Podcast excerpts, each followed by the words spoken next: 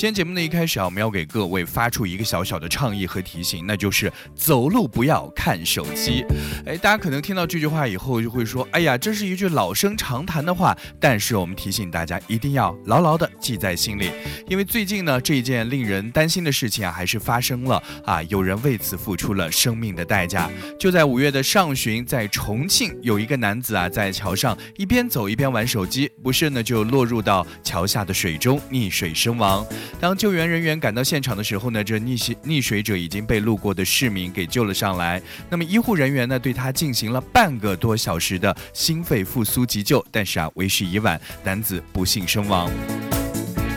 那么，经过记者初步的询问，目击者呢就发现这位男子他是走路的时候看手机分神，然后啊就导致踩滑落入到桥下的水中，因为他不会游泳，所以就溺水身亡了。啊！但是也有一些小伙伴就会说：“哎呀，我在过桥的时候小心一点就好了呀，小心走路不会有事的呀。”要告诉大家，千万不要心存侥幸，因为走路看手机这个习惯而受伤的情况呢，其实并不少见。比如说，我们之前也看过这样一条新闻啊，在安徽有一个女孩，她在下楼梯的时候就一直低头玩手机，结果呢就不慎踩空，摔下了二十多级台阶。而在安徽合肥地铁三号站的图书馆站呢，有一个女孩。他下楼梯的时候低头玩手机，不慎脚下踩空，整个身体失控，最终呢就没能够刹住，摔下几十级的台阶。这个监控画面就显示，这个女孩脸部伤口特别的严重，看着让人感觉都挺疼的。当然，在走路的时候玩手机危害特别的大。平时如果你是一个低头族的话呢，长时间玩手机危害也是特别大。首先，我们都知道，长时间直视手机屏幕呢，就会让我们的眼睛受到强烈的刺激，从而就引发眼部的肌肉的疲劳、视力下降。尤其是我们在昏暗的环境下长时间玩手机，更容易就会导致近视，严重的就会诱发干眼症、还有白内障、青光眼这样一些病变的。情况甚至呢可能会引发黄斑部水肿，导致眼睛发生永久性的伤害。那么我们也都知道，长时间玩手机的人，我们的颈部肌肉没有办法得到休息，颈部的神经和血管呢也会因此而受到挤压，长此以往呢就会引起颈椎的退行性病变。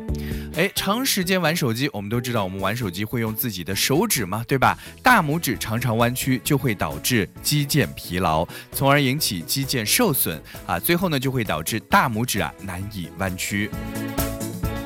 好，今天节目的一开始，我们和各位一起聊到的是长时间玩手机的一些危害。长时间玩手机呢，还会引起自律性的神经失调，造成失眠。久而久之呢，就会影响咱们的脑神经。啊，过度依赖手机呢，也会造成心理上的认知和情绪问题，出现焦虑和沮丧，导致社交能力退化，和朋友啊、亲人啊、同事之间的话题就会越来越少，说话呢就特别容易敷衍了事，人和人之间的感情呢，也会慢慢的变得。冷漠，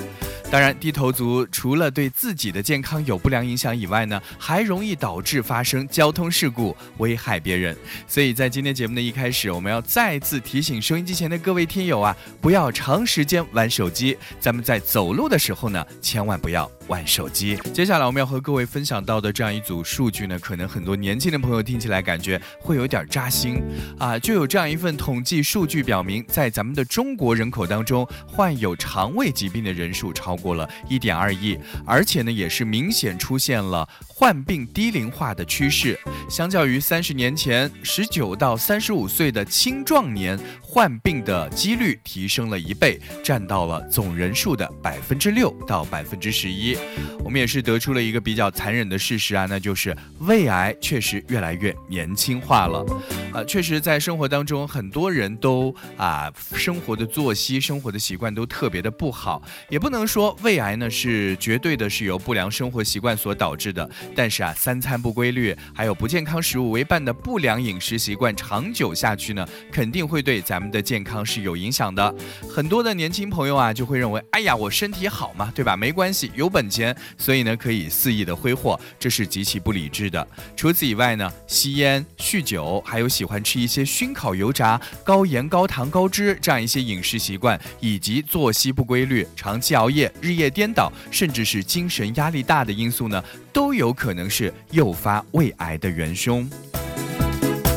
那么胃癌的发展呢是一个渐进的过程，如果咱们足够的重视胃镜的检查呢，大部分都可以避免。当然，如果家族史有这个胃癌患病史的人群呢，明显患上胃癌的几率啊，会比没有家族史的人群的患病几率要更高一些。所以呢，如果在咱们的直系亲属当中有患上胃癌这样一些相关疾病的话呢，咱们一定要格外的多留心，一定要定期进行胃镜检查。在我们的节目当中啊，也不止一次的和各位分享过一些啊诈骗、电信诈骗的一些案例。但是呢，在浙江就有一位女士，她去年呢被人骗了一百多万，今年。哎呀，才过了小半年的时间，又被人骗了两百多万！我的天哪，这到底是怎么一回事呢？这个罗女士，她呢在去年七月的时候，就在刷抖音的时候呢，认识了一位李老师，跟着他在有一个平台上叫做彩神微的这个平台上进行投资，最后呢就被骗了一百万。没想到今年一月份，这罗女士呢又和所谓的这李老师联系上了。这李老师就让罗女士在亨通网这个博彩平台上进行试玩。结果呢，这罗女士她将信将疑的，因为毕竟之前被骗了一百多万嘛，将信将疑是必须的。所以她充值了几笔小钱之后，发现基本上哎是能赚到钱的。在在一个月之后呢，这平台就推出了包赔活动。这罗女士呢就一次性充值了五十万元，第二天呢就获得了巨额的盈利，并且。成功提现了。这罗女士就想：哎呀，我不是充了五十万进去，现在都提出来，这不可能是假的。所以呢，这罗女士啊，就在这样一个平台陆陆续续的投资了两个多月，期间呢，基本上都是盈利的，并且呢，也能够成功提现。结果就在上个月底四月底的时候，这李老师呢就说帮罗女士啊预约了一个三百万包赔的单子。罗女士呢立刻深信不疑，她就向自己的亲朋好友啊筹借资金，一共借到了两百五十万元。而好心，所谓这个好心的李老师呢，还主动提出帮他垫付了剩余的五十万元。这罗女士呢，本来以为自己能够这一次赚的盆满钵满，把去年输掉的一百多万都赢回来。结果呢，没想到到第二天，她发现自己累计投入的两百多万元，两百八十多万元已经亏得精光了。这个时候，她才发现，哎呦，自己又被骗了。哎呀，这个发现他两百多万的资金在账户上只剩下了九千块钱，于是他就报了案嘛。这个办案的民警就心想：哎，这个罗女士连续两次被骗已经是极限了吧？但是深入了解之后发现，她之前居然还有过两次在投资 P2P 平台被骗的报案的记录。